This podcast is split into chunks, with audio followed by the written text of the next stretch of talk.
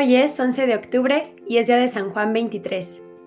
Este pontífice romano, de nombre Angelo Giuseppe Roncalli, fue el tercer hijo de once. De familia de campesinos de antiguas raíces católicas, su infancia transcurrió en una austera y honorable pobreza. Parece que fue un niño alegre y dado a la soledad y a la lectura.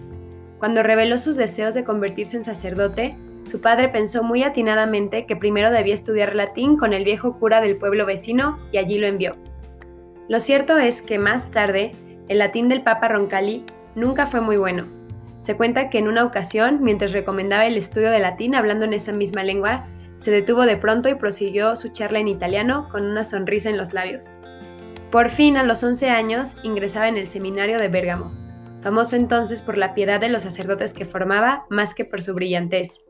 En esa época comenzaría a escribir su diario del alma que continuó prácticamente sin interrupciones durante toda su vida y que hoy es un testimonio insustituible y fiel de sus desvelos, sus reflexiones y sus sentimientos.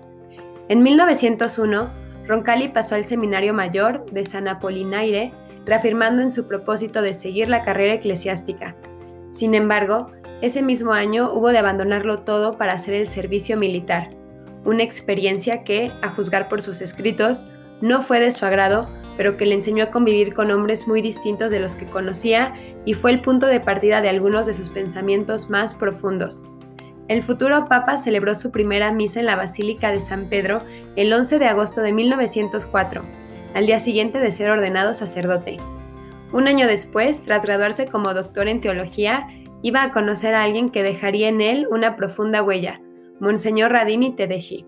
Este sacerdote era al parecer un prodigio de mesura y equilibrio, uno de esos hombres justos y ponderados, capaces de deslumbrar con su juicio y su sabiduría a todo ser joven y sensible, y Roncalli era ambas cosas. Tedeschi también se sintió interesado por aquel presbítero entusiasta y no dudó en nombrarlo su secretario cuando fue designado obispo de Bérgamo por el Papa Pío X. De esta forma, Roncalli obtenía su primer cargo importante. Dio comienzo entonces un decenio de estrecha colaboración material y espiritual entre ambos, de máxima identificación y de total entrega en común. A lo largo de esos años, Roncalli enseñó historia de la Iglesia, dio clases de apologética y patrística, escribió varios opúsculos y viajó por diversos países europeos. Todo ello bajo la inspiración y la sombra protectora de Tedeschi, a quien siempre consideró un verdadero padre espiritual. En 1914, dos hechos vinieron a turbar su felicidad.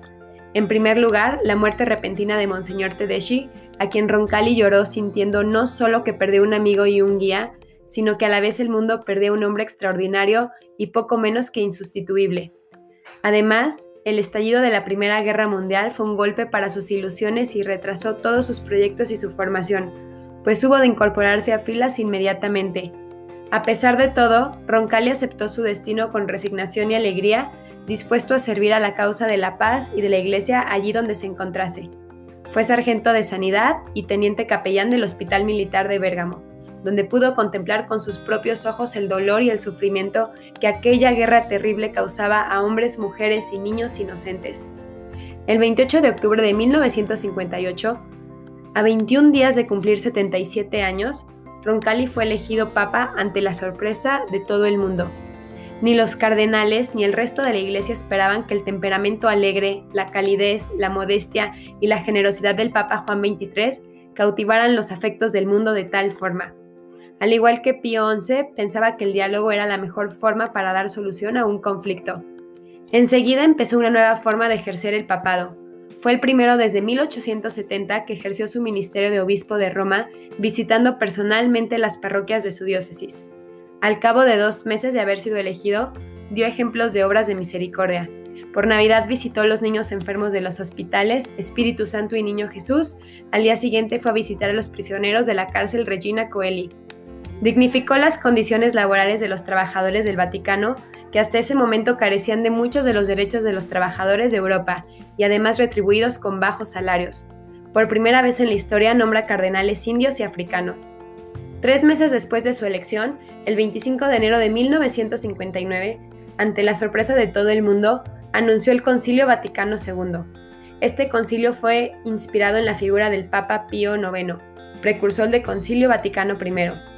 Durante su pontificado nombró 37 nuevos cardenales entre los cuales por primera vez un tanzano, un japonés, un filipino, un venezolano, un uruguayo y un mexicano. El 23 de mayo de 1963 se anunció públicamente la enfermedad del Papa, cáncer de estómago que según su secretario le fue diagnosticado en septiembre de 1962. El Papa no quiso dejarse operar. También este Papa excomulgó a Fidel Castro. Y después de sufrir esa grave enfermedad, el Papa Juan XXIII murió en Roma el 3 de junio de 1963. Pedimos a Dios que nos dé pastores que busquen el bien de su iglesia y que pongan por delante la vida eterna de sus feligreses. San Juan XXIII ruega por nosotros.